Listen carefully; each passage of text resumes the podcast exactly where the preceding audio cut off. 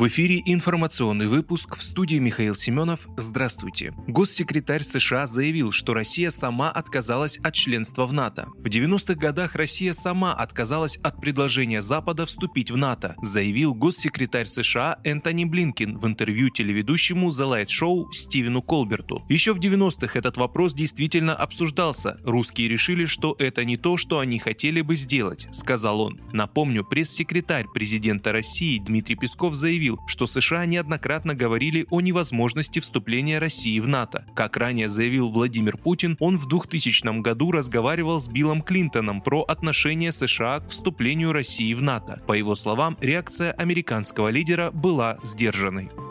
В Госдуме предложили отменить возрастной предел для первого контракта на военной службе. Депутаты Госдумы внесли на рассмотрение законопроект, в котором предлагается отменить верхнюю возрастную планку для заключения первого контракта на военную службу. Такой документ опубликован в электронной базе Нижней Палаты парламента. Законопроектом предлагается исключить возрастной предел для граждан трудоспособного возраста, при котором им предоставляется право заключать первый контракт по прохождении военной службы.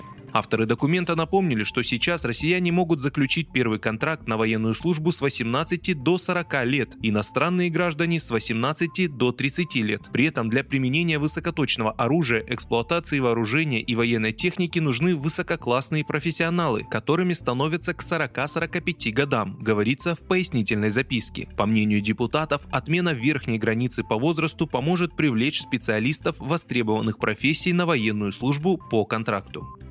Типовые жилые поселки могут начать массово строить в России. Федеральный проектный центр по индивидуальному жилищному строительству ИЖС, который будет координировать комплексную малоэтажную застройку в регионах, может появиться в России. Об этом в пятницу пишут «Известия» со ссылкой на документ, который направили главе Минстроя Иреку Файзулину. По данным газеты, инициатива одобрена комиссией по вопросам ИЖС Общественного совета при Минстрое. Замглавы ведомства Никита Стасишин сообщил газете, что развитие в России массового индустриального капитального строительства частных домов позволит раскрыть потенциал частного домостроения. Благодаря стандартизации сектора создается банк типовых проектов частных домов со всей необходимой документацией, которым могут бесплатно пользоваться граждане и застройщики. Заместитель председателя Общественного совета при Минстрое, член рабочей группы Российского союза строителей Олег Бетин отмечает, что сейчас актуально развивать именно малоэтажную застройку, поскольку строительство многоквартирного жилья во многих городах почти не ведется.